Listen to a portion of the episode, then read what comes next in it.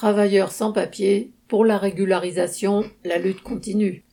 Depuis plus de six mois, les sans-papiers de Chronopost à Alfortville, ceux de DPD au Coudray-Manceau, ainsi que ceux de RSI, une société d'intérim spécialisée dans le bâtiment à Gennevilliers, réunis au sein du comité des sans-papiers de Vitry, continuent inlassablement leur lutte pour leur régularisation.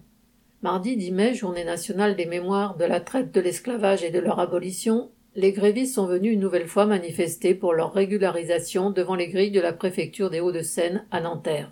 Seuls les deux élus PCF de Gennevilliers étaient reçus par un responsable de la préfecture. Mais le compte-rendu fait par la députée à la sortie de l'entrevue montrait que le dossier n'y avait pas beaucoup évolué. Tous ceux de RSI ont des CERFA et des certificats de concordance, formulaires remplis, datés et signés par l'employeur, mais il serait seulement une trentaine et encore à pouvoir être retenus pour une éventuelle régularisation. Auparavant, le 5 mai, les grévistes sans papier s'étaient rendus en manifestation devant le siège de la Poste, accompagnés de représentants de Sud et Solidaires.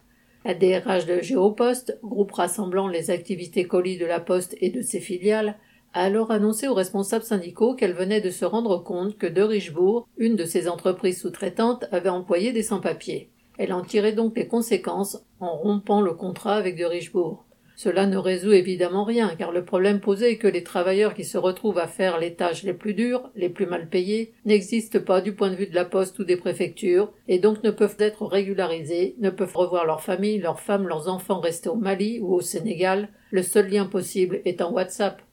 Cette journée du 10 mai était bien choisie, car si les autorités voudraient qu'elle ne soit que celle de la mémoire d'une histoire ancienne, elles se montrent les dignes successeurs de leurs ancêtres esclavagistes du XVIIIe siècle, avec les mêmes comportements méprisants. Mais pour ces jeunes travailleurs de moins de trente ans pour la plupart, il n'est plus question d'accepter une situation de sous-travailleurs.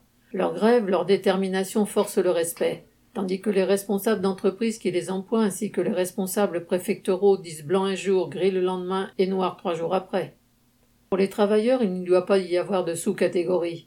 Le combat de ces travailleurs sans papier doit être celui de tous. D'après les chiffres plus ou moins officiels, il serait 700 000 en France. Alors, régularisation de tous les sans-papiers. Correspondant Hello.